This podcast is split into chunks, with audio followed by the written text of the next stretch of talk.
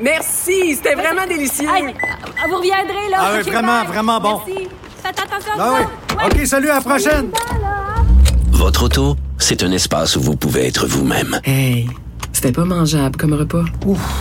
Elle mérite d'être bien protégée et vous méritez d'être bien accompagné. Trouvez la protection la mieux adaptée à votre auto avec Desjardins Assurance et obtenez une soumission en quelques clics sur desjardins.com.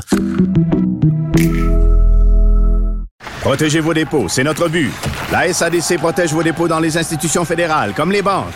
L'AMF les protège dans les institutions provinciales, comme les caisses. Oh, quel arrêt! Découvrez ce qui est protégé à vos dépôts sont protégés.ca. Cube Radio. Il connaît tous les dessous de la politique. Chef du bureau d'enquête de l'Assemblée nationale. Antoine Robitaille. Là-haut sur la colline. Là-haut sur la colline. Cube Radio. Bon mardi à tous. Aujourd'hui à l'émission aux actualités de l'histoire avec Dave Noël. On salue deux figures de la communauté des historiens qui viennent de nous quitter, Michel Lessard et Micheline Lachance. Ensuite, à l'occasion de l'année électorale, Dave nous rappelle le départ de premier ministre. Aujourd'hui, il se penche sur celui de Daniel Johnson, père. Mais d'abord, mais d'abord, c'est l'heure de notre rencontre quotidienne avec Rémi Nadeau.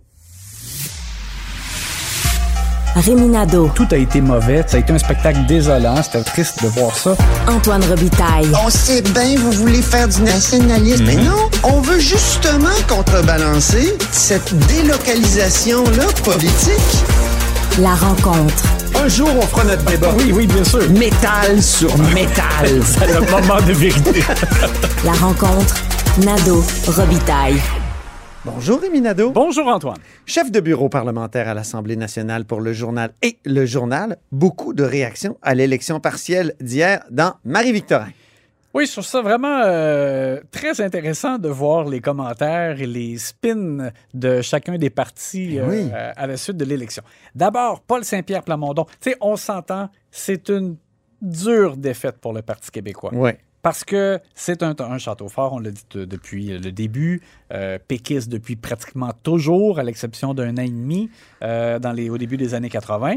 Et, euh, et ils avaient Pierre Nantel, donc ils avaient vraiment comme le candidat qui pouvait faire en sorte de conserver ce château fort. Et en plus, le gouvernement a connu trois semaines très difficiles dans les, les dernières semaines. Mm. Et malgré ça, c'est la CAQ qui l'emporte. Et quand même, tu sais, j'écoutais Paul Saint-Pierre Plamondon dire que c'était extrêmement serré. Euh, bon, c'est quand même 5 de, de plus. Euh, mais bon, euh, le PQ n'a pas mal fait dans le sens qu'effectivement, c'est- ça a été un, un résultat quand même relativement serré. Ils ne se sont pas fait laver, là, Ils ne sont pas fait laver. Sauf que, comme le Parti libéral du Québec. oui, sauf que c'est dans le On cas en reparlera. Mais dans le cas de Paul Saint-Pierre Plamondon, c'est quand même particulier. Je comprends qu'il ne voulait pas avoir l'air abattu, c'est normal. Mais on en parlait dans le bureau avec nos collègues du journal tout à l'heure, puis on se disait, quand on, quand on ferme le son et qu'on regarde les images d'hier soir, quand Paul Saint-Pierre Plamondon est monté sur scène avec Pierre Nantel, on aurait juré qu'il avait gagné. Oui, Euh, ce qui n'est pas le cas. c'était fascinant. oui, c'est ça. Euh, Moi, bon. j'avais écrit au mois de décembre qu'une défaite du PQ pourrait être le létal. Oui. Moi, c'est ce que je. ben, en tout cas, pour, le Parti québécois, c'est ce qu'on peut prévoir. là. La, la défaite des faits. Oui. La défaite, elle, elle- elle entraîne une espèce de récit que c'est la fin du parti. Puis Oui. c'est un récit qui, un récit qui se, qui se crée en, en- en se multipliant. Oui. C'est performatif. Alors, on va écouter ce que. Paul Saint-Pierre Plamondon a dit euh, dans la salle Bernard Lalonde, euh, donc la salle de point de presse avant, euh, ben, en avant-midi, en fait, au Parlement. Et je vais revenir par la suite avec quelques nuances. Est-ce que vous êtes dans le déni? C'était votre comté, vous l'avez perdu. Ben, euh, correction, là, c'était pas notre comté. Euh, exactement. Et on a un résultat qui est très positif et qui nous permet d'aligner les élections générales dans la perspective de le gagner. Donc, Non, excusez-moi, excusez-moi, je- vous répondez pas à la question. Est-ce que vous êtes dans le déni, monsieur Pas du tout. On a mené une excellente campagne et ça nous donne un excellent résultat. Pendant que d'autres partis d'opposition, comme Québec solidaire, a perdu 8 points par rapport à 2018, pendant que les libéraux ont perdu 7 points, nous, on fait un résultat comparable. Alors, dire que c'est un, un excellent résultat. Un excellent résultat. Quand on perd un château fort. Mais il parle à ses troupes, là. Oui, c'est juste qu'il ça. veut pas décourager le monde. C'est euh. ça, je comprends. Puis ils en ont plein de militants, le Parti québécois, c'est incroyable. Oui, mais c'est pas un excellent C'est juste qu'ils ont moins d'électeurs. Ça, ça, c'est c'est clair, c'est pas un excellent résultat. Et c'est drôle aussi parce qu'il a dit que euh, à l'élection générale, le gouvernement ne sera pas dans un contexte aussi favorable qu'il l'est maintenant pour le gouvernement. Alors que c'est ça aussi, je trouve que c'est tout le contraire. Tout au, le contraire. Au contraire, il y, a, il y a eu trois mauvaises semaines. La gestion de pandémie euh, euh, a été euh, vraiment là. L'élection générale, ça se fait sur les chefs. oui. Alors voilà. La nuance, par contre, pardon, j'ai accroché le micro avec ma main. La nuance que j'apporte, parce que moi aussi, je me disais, écoute, c'est la fin de l'espoir pour le PQ s'ils perdent. La seule chose, c'est que, étant donné que Pierre Nantel confirmé déjà qu'il revenait, qu'il était encore candidat à l'élection générale, ça, je trouve qu'au moins, ça vient donner quand même un petit baume dans le sens que c'est vrai, M. Paul Saint-Pierre Plamondon l'a dit, euh, à l'élection générale, le parti qui a quand même encore une chance de battre la CAQ, c'est le PQ dans Marie-Victorin. Euh, surtout que Pierre Nantel revient, qu'il a un bon capital de sympathie, tout ça, euh, dans la circonscription. Mais, mais pour le reste. J'étais étonné de voir Véronique. Yvon, là, hier soir. Véronique Yvon? Mhm. Est-ce que ça présage d'une espèce de confirmation qu'elle se représente? Je sais pas. On ne sait pas. Parce qu'ils étaient, ils étaient presque là, sauf euh, Lorraine. euh, presque tous là, oui, dis-je bien, sauf Lorraine Richard. Oui, le- sauf Lorraine Richard. Dominique Anglade, maintenant, elle met euh, pas mal euh, donc ses problèmes sur le dos de la pandémie. Oui. Son explication, c'est qu'en raison de la, pandémie qui a pris pratiquement toute la place, les gens ne se sont pas vraiment attardés aux idées du Parti libéral, euh, au contenu qu'ils ont présenté, qu'elle-même, comme chef, a mis de l'avant au cours des derniers mois. Alors, elle, c'est sa version des faits. Euh, mais les libéraux, ils ont moins bien fait qu'à l'élection générale. Vraiment, Ils ont- ils vraiment perdu. moins. Ils se sont retrouvés à 7% d'appui. Elle a quand même parlé de résultats décevants, de, de messages qui ne percolent pas là, euh, jusqu'à la base militante, de militants libéraux qui sont restés à la maison. Je trouve qu'elle a fait quand même certains constats lucides à travers. ouais. Oui, mais tu sais, ils avaient fait 15 à l'élection générale. Ils ont fait, là, ils en font 7. Et je voyais hier sur Twitter un commentaire ou ce matin très tôt euh, de Philippe Giffournier euh, qui disait avec ce score-là, ils ne voient pas comment ils peuvent gagner un comté vraiment francophone à la prochaine élection générale. Et il n'y a pas tort, là, parce que c'est vrai, je dis, si on fait la projection euh, de ce que ça donne sur des, des comtés, tu sais, imagine ce que ça sera, par exemple, dans Maurice Richard, dans Verdun, dans, dans des comtés comme ça. Tu sais, même, euh, par exemple, Laval des Rapides, euh, euh, je pense qu'ils vont. En tout cas, il doit y avoir beaucoup, beaucoup de nervosité. euh, Qu'est-ce qu'ils vont faire? Est-ce qu'ils vont changer de chef? Tu sais, tu- Non, ce que pense tout le monde me demande là, euh, Non, je pense que sur les réseaux sociaux. euh, Je crois que c'est impossible. S'il y a quelqu'un qui, dans l'ombre, euh, commence à songer, euh, espérer prendre la place plus tard, ben, ce sera après la dure défaite du 3 octobre. C'est, c'est- je ne vois pas autrement. là. On va écouter et les commentaires de Dominique Anglade et François Legault. Il va falloir qu'on redouble d'ardeur. C'est certain que la pandémie, dans un contexte où euh, tu deviens chef, dans un contexte où euh, tu veux amener de nouvelles idées, dans un contexte où on parle beaucoup à l'Assemblée nationale de pandémie, et j'ai un rôle à jouer comme, euh, comme chef de l'opposition officielle aussi, puis de poser ces questions-là, ça ne te permet pas nécessairement de passer aussi les autres messages de proposition. Puis ça, c'est un équilibre qui est à trouver. Je veux dire, a un message hier important euh, pour Dominique Anglade, c'est de dire c'est bien beau lancer de la boue, là, mais les Québécois n'aiment pas ça. Le Parti libéral a fait 7 Puis il a dit ça, Rémi, avec un grand sourire. Oui, oui. Ben, déjà, c'était son spin euh, du lundi matin avant le, euh, avant le résultat de l'élection. Il disait qu'il y a eu une campagne de salissage. euh, bon. Et honnêtement, au-delà du spin, là, je, l'ai vécu, moi, dans les derniers mois. Ben, d- depuis le début de la pandémie, des fois, je, je rencontre des gens qui, bon, ils savent là, que je couvre euh, la- l'actualité politique au Parlement et qui me disent, bon, la Anglade, là, qu'est-ce qu'elle aurait fait de mieux, elle, là, puis à pas euh, à chiard, là. Ben, puis On ça- reçoit beaucoup de textes aussi, des gens qui nous écrivent, Ouais, des puis- courriels, puis, disent. euh, euh, euh, puis honnêtement, à ces gens-là, là, puis moi, je- j'ai rien à gagner à défendre là, euh, Non. le Parti libéral, c'est pas ça, mais souvent, je leur dis oui, mais c'est leur rôle, là, le parti ça. d'opposition. Ils sont là, pas nécessairement juste critiquer critiquer pour critiquer, mais quand même, ils sont là pour soulever des lacunes et, et après ça, ben, voir à Oui. comment on peut améliorer. C'est le rôle d'être contrôleur de l'exécutif. Oui, exactement. Mais, je- mais je- visiblement, là, il y a des gens pour qui ça passe pas. Vraiment. C'est comme s'ils avaient dit, ben là, lui, le pauvre monsieur Legault, là, il fait ce qu'il peut, euh, lâchez-le. Même comme chroniqueur, on reçoit des Ah mon Dieu, oui. quand on écrit Mais oui. euh, des critiques. Euh, alors bon, alors, je pense que M. Legault s'est servi de ça aussi dans son explication là, de- du résultat électoral. Bon, maintenant, Rémi, on va faire un petit bout d'analyse sportive de la période de questions.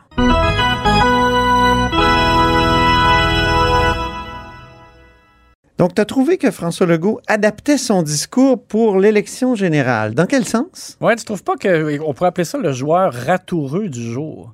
Ah oui. Parce que, comme moi, tu as sûrement entendu au cours des derniers mois, M. Legault tourner en dérision l'obsession référendaire euh, des péquistes. Ouais, ouais. Hein, c'était, c'était une bonne blague, là, on se tape sur les cuisses. hein. Ils sont comme dans le champ, eux autres, avec leur idée dépassée de souveraineté.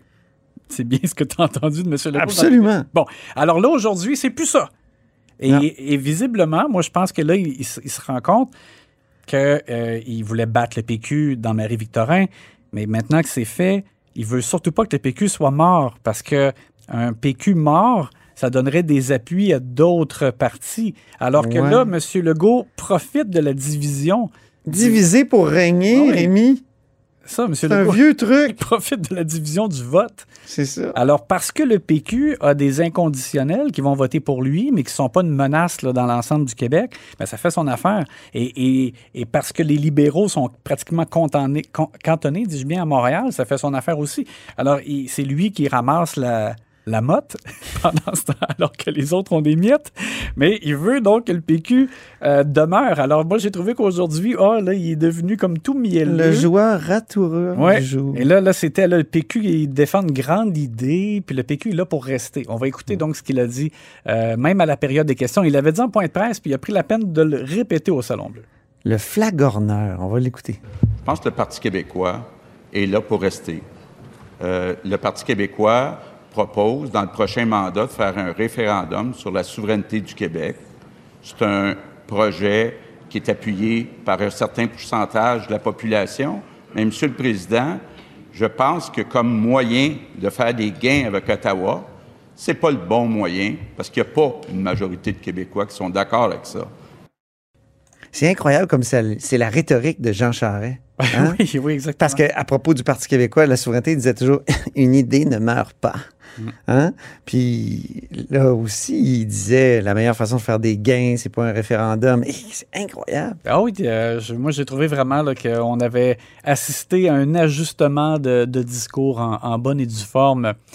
Et puis on n'en a pas parlé du tout, mais rapidement, les conservateurs, moi je trouve que 10 dans Marie-Victorin, c'est élevé là, euh, Spectaculaire. pour Éric Duhem. Ah ouais. Vraiment. Là. Euh, alors imagine, euh, dans les alentours de la grande région de, de Québec, je veux dire Appalaches, là, tu sais, j'entends par exemple Bois-Franc, euh, des choses comme ça. Là, euh, euh, J'ai l'impression qu'ils n'ont pas fini de, de nous surprendre euh, vraiment. Bien, on finit sur une chanson. Alors, Ouais. dis donc. C'est Mireille Mathieu qui a repris un grand succès d'Abba. Et je pense que les partis d'opposition auraient pu la chanter aujourd'hui. On l'écoute. Bravo, tu as gagné. Et moi, j'ai tout Avoue que tu vibres, Rémi. Ben wow, c'est Hein? c'est tellement beau. Winner, Abba. C'était Winners Take It All. Oui, oui, the winner takes it all. C'est c'est moins métal que ce qu'on utilise d'habitude, mais euh, on Ouais, c'est vrai, on est sorti du métal. hein? Ouais. Mais c'est- pourquoi pas? Ben oui, il Hein? n'y a pas de gêne. Merci beaucoup, Rémi. On se parle demain. À demain.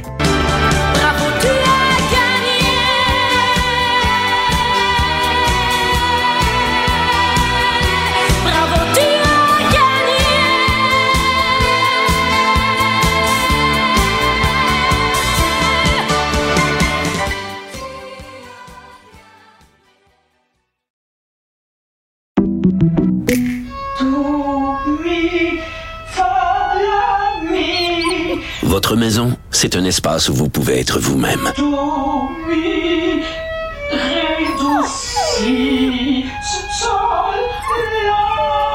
Elle mérite d'être bien protégée et vous méritez d'être bien accompagné. Trouvez la protection la mieux adaptée à votre maison avec Desjardins Assurance et obtenez une soumission en quelques clics sur desjardins.com. Protégez vos dépôts, c'est notre but. La SADC protège vos dépôts dans les institutions fédérales, comme les banques. L'AMF les protège dans les institutions provinciales, comme les caisses. Oh, quel arrêt! Découvrez ce qui est protégé à vos dépôts sont protégés.ca.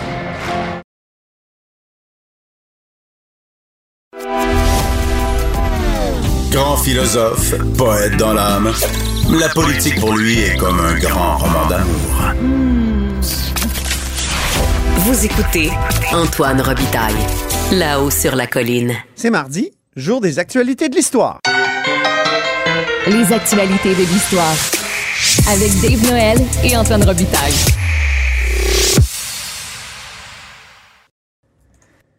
Bonjour Dave Noël. Bonjour Antoine. Dave Noël, notre chroniqueur d'histoire et accessoirement journaliste au devoir, entre autres euh, auteur de Montcalm, général américain chez Boréal. Il est avec nous tous les mardis parce que l'histoire et le passé sont toujours d'actualité en politique. Et là, l'actualité est triste euh, dans le monde historique, dans le monde des historiens. Deux décès importants, euh, donc coup sur coup, Michel Lessard et Micheline Lachance. Oui, ben pour commencer, euh, Michel Lessard, c'est un monument du patrimoine québécois, vraiment un historien spécialisé sur le, patrimoine bâti. Il nous a quittés mercredi à l'âge de 79 ans. Il venait tout juste de- d'apprendre qu'il recevait la médaille du lieutenant-gouverneur du Québec. Euh, lui, il a, fait, il a fait un doctorat en 1986 sur le studio Livernois, le fameux photographe qui était basé à Québec, dans Eh le oui. Québec. Euh, euh, puis lui, il a travaillé sur son œuvre à l'époque. Puis donc, c'est ça, c'est ce qui l'a vraiment amené à, à, comment dire, à s'intéresser aux photos anciennes et euh, qui permettent d'ailleurs de documenter le patrimoine, parce que souvent, c'est des photos Mm. qui nous donnent vraiment le- le- le- euh, une image de comment était l'architecture. J'aime Euh, bien la série dans le Soleil à chaque semaine, dans le journal Le Soleil, où on compare une vue du passé avec le présent. Puis souvent, le photographe réussit à, à être très précis et ouais. on voit souvent ce qu'on a perdu. C'est souvent très triste comme, euh, comme Oui. montage. Parfois, c'est heureux. Oui, oui. Heureusement, pour la plupart des gens, on ne se doute pas de ce qu'il y avait avant. On, on s'imagine que euh, la ville est magnifique, mais elle aurait pu être encore beaucoup plus belle si on avait fait attention. Même si on parle déjà aux années 1940, euh, Oui. la ville est encore très bien préservée. Et rapidement après les autoroutes, on a, beaucoup- on a fait beaucoup de démolitions euh, entre les 1950 et, Eh oui. et encore aujourd'hui, on continue. Après ça, on dira qu'on fait la guerre à l'auto. C'est l'auto qui a fait la guerre à la ville. Hein, Dave? Ça m'a fait du bien. Continue. Donc, Michel oui, euh, son premier ouvrage important, 1971, ça fait un peu plus de 50 ans. Euh, il a publié l'Encyclopédie des Antiquités euh, du Québec avec Huguette Marquis. Ça a été vendu à plus de 100 000 exemplaires. Euh, et ça, si on, se- on se replace dans le contexte, donc on est au début des années 70 et à la fin de cette décennie-là, il y a beaucoup eu la mode des maisons néo-canadiennes, euh, Oui. des espèces d'imitations. Il y en a beaucoup euh, en banlieue, comme des, des bungalows néo-canadiens. On appelle ça aussi des maisons québécoises à, cer- à certaines occasions. Donc, c'est vraiment une époque où on- le nationalisme se vivait à travers le patrimoine. On essayait de revenir au toit pentu. On remettait les maisons comme elles étaient à l'origine. On enlevait tout ce qui était victorien. Et son œuvre à Mes l'époque... parents, moi, décapaient. Hein. Je les ai vus décaper des, des belles armoires anciennes qui Oui. avaient été peintes. Et puis, euh, C'est ça, les c'est gens... une époque de décapage. C'est euh, c'est Jonathan Livernois qui fait remarquer ça dans un, un petit essai qu'il a fait sur l'histoire qui était bien intéressant. Comme... En tout cas, je trouvais que le. Le passage était intéressant. D'ailleurs, qui n'a aucun lien de parenté avec le photographe euh, qui a intéressé beaucoup Michel Lessard. Oui. Euh, en 98, il a publié ben, de nombreux ouvrages, mais notamment un ouvrage magnifique sur l'île d'Orléans, euh, sur les- les- le patrimoine là-bas. Et même, il ne s'arrêtait pas seulement aux, aux endroits les plus beaux. Il a fait un, un ouvrage monumental aussi sur Sainte-Foy, l'art de vivre en banlieue de Québec. Oui. Et là, on voyait les bretelles d'autoroute. Et donc, c'est quand même, euh, il était ouvert d'esprit quand même. Il euh, touchait, il- c'est un peu touche à tout. Et on a un petit, extrait de Michel Lessard, une, une de ses dernières entrevues sur euh, le patrimoine, l'importance du patrimoine dans les politiques publiques. Je pense que les pouvoirs publics, il faut qu'ils réfléchissent que l'architecture, c'est pas une chose économique d'abord, c'est d'abord une chose culturelle.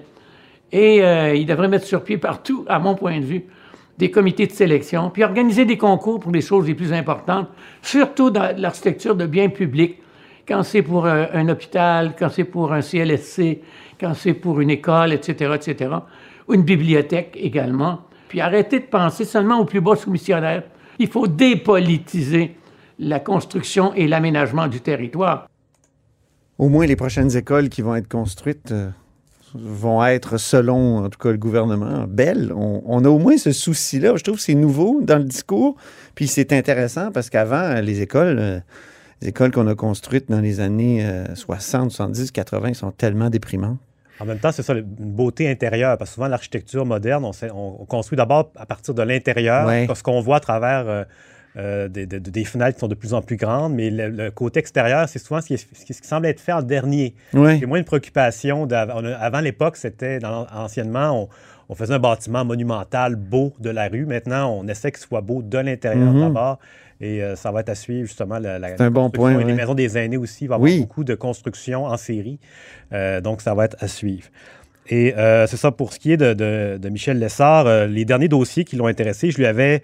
On avait eu un échange de courriel euh, ensemble en, en Ah oui. novembre dernier, dans le contexte de la vente de la maison Chevalier dans, à Place Royale. Ah oui. À la, à la maison, en fait, à la, à- au magasin Tanguay. Euh, donc, lui, il dénonçait euh, cette, euh, cette vente-là qui, qui sortait cette mais- la maison Chevalier du domaine public.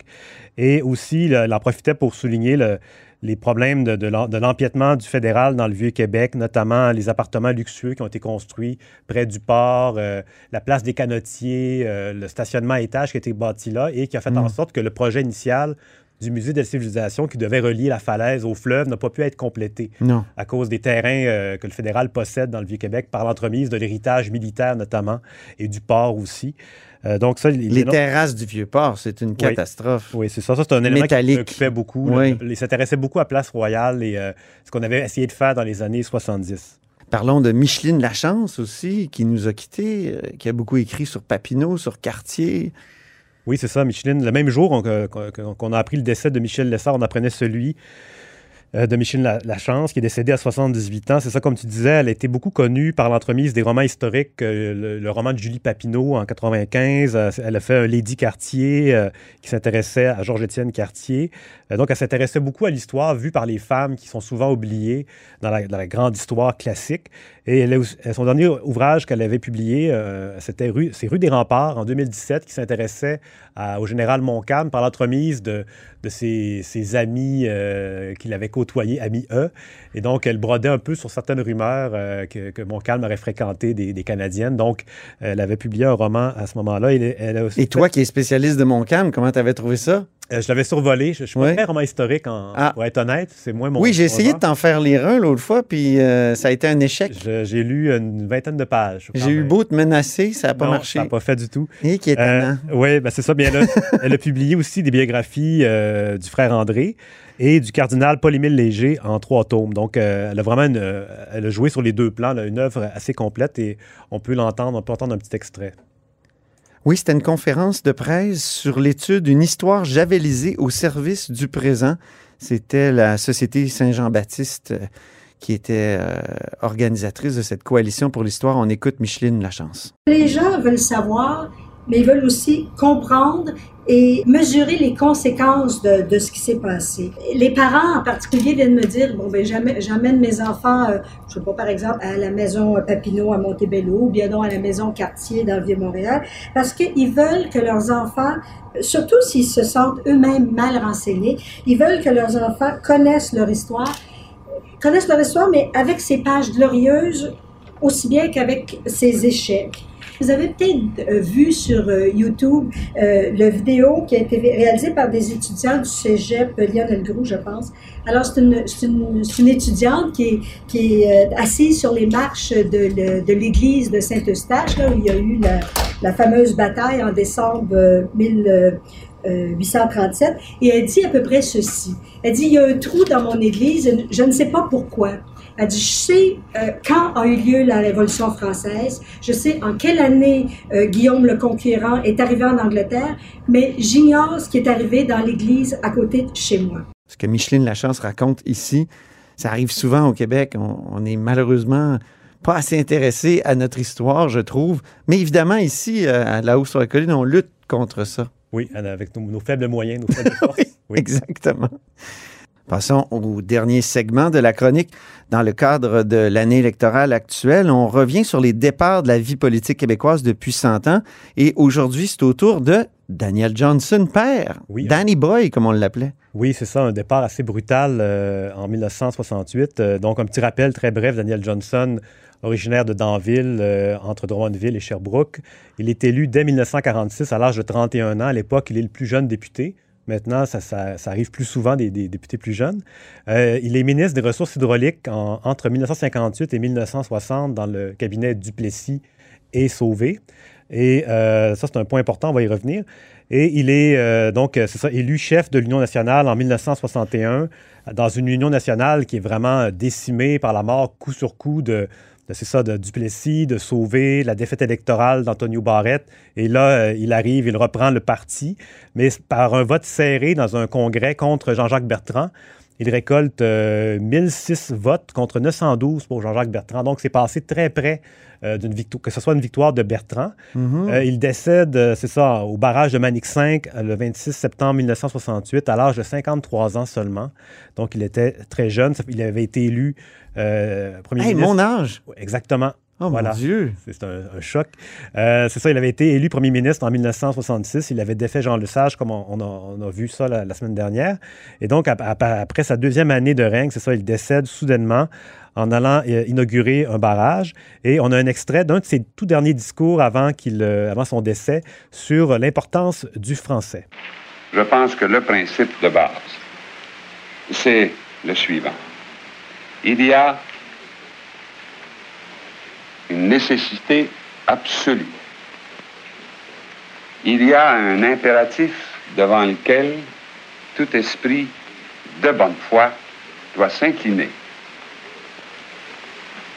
Nous serions stupides de dépenser un milliard par année pour instruire 1 250 000 francophones en français et ensuite ne pas prendre les moyens, ne pas prendre les moyens nécessaires pour que qu'ils ne soient pas des citoyens de seconde zone dans leur propre province. Oui, c'est ça. Donc, Johnson, c'est un nom de famille irlandais, mais on oublie souvent, c'est ça, il est, vraiment, euh, comment dire, euh, l'héritage culturel de sa mère, qui était une Canadienne française. Et pour lui, le français, c'est ça, c'était central dans le destin du Québec, euh, dans son, entité. Euh, lui, c'est ça, il avait eu un malaise cardiaque en juillet 1968 déjà. Il avait été se reposer euh, dans le sud, au chaud. Et euh, donc, c'est ça, quand il arrive à, l'inauguration de Manic 5, il est, il est en forme, même qu'il va dans une taverne à côté du chantier. Il rencontre des ouvriers, les interpelle, euh, ça va bien. Et euh, c'est ça, là-bas sur place, on, souligne que ce projet-là avait été envisagé par lui quand il était ministre des Ressources hydrauliques en 58. Donc, c'est un peu son héritage, mais à très long terme, euh, dix ans plus tard, finalement, qu'il va, s'apprête à inaugurer. Mais ma- malheureusement, il ne, va jamais, comment dire, couper le, ruban, finalement, parce qu'il va décéder dans la nuit. Et on a un petit extrait audio du reportage que, annonçant sa mort à la télévision. Mesdames, Messieurs, bonsoir. À 9h moins 5 minutes, très précisément ce matin, sur la chaîne française de Radio-Canada, un bulletin spécial annonçait la mort du Premier ministre, M. Daniel Johnson. Ce bulletin spécial, à 9h moins 5, laissait bien entendre cependant qu'il n'y avait encore aucune confirmation et malheureusement, à 9h05, cette confirmation venait. M. Johnson était mort ce matin à 6h30 dans sa chambre à Manic 5, là où il s'était rendu hier soir après une très longue et très dure journée pour participer en compagnie de plusieurs centaines d'invités aux cérémonies d'inauguration de ce très grand barrage qui est Manic 5. On aurait reconnu la voix de Pierre Nadeau. Oui, c'est ça. euh, Grand journaliste. Grand reporter qui a, qui a Ouais. notamment fait des reportages en Jordanie. Oui. Oui. Oui. On- on- Oh, j'aime bien le clin d'œil au dernier Felkist. Oui, tout à fait. Mesdames et messieurs, rencontré- c'est sur la plateforme vraie. Oui, c'est ça. Il avait rencontré deux Felkis dans un camp d'entraînement en, en Jordanie de, de- de Palestiniens. Et Mais- donc, oui. Mais pour revenir à Johnson, est-ce qu'il n'est pas mort un peu comme, euh, comme Maurice Duplessis? Maurice Duplessis n'est pas mort dans le Nord aussi? Oui, euh, Shefferville. Oui. Oui, c'est ça. C'est vraiment des, des- des morts euh, septentrionales, si on veut. Oui. Et euh, des cas assez, euh, assez fascinants. Mais quand il est décédé, est-ce qu'on commençait à se dire, coudon, être chef du- de l'Union nationale, c'est létal? Après ça, oui, assurément. C'est comme une malédiction. C'est... Oui, c'est ça. C'est les sept boules de cristal, si on veut. C'est Oui. C'est vraiment fascinant comment ça s'est produit. Un parti qui a été. Qui a eu aucune chance finalement de, de s'en remettre, surtout que dans ce contexte-là qui est très particulier. Le D'ailleurs, ça, s'acharnait s'acharne, sur les, oui. les chefs. Tout à fait. Euh, donc, le- puis la veille de sa mort, donc, il avait réuni Jean Lesage, qui était euh, le, le libéral, et René Lévesque, qui venait de quitter le parti. Le- il y a une célèbre photo, on les voit. il- Daniel Ah Oui. Johnson prend la main de chacun pour les, les réunir, les deux euh, anciens euh, camarades de combat qui, qui avaient pris des distances.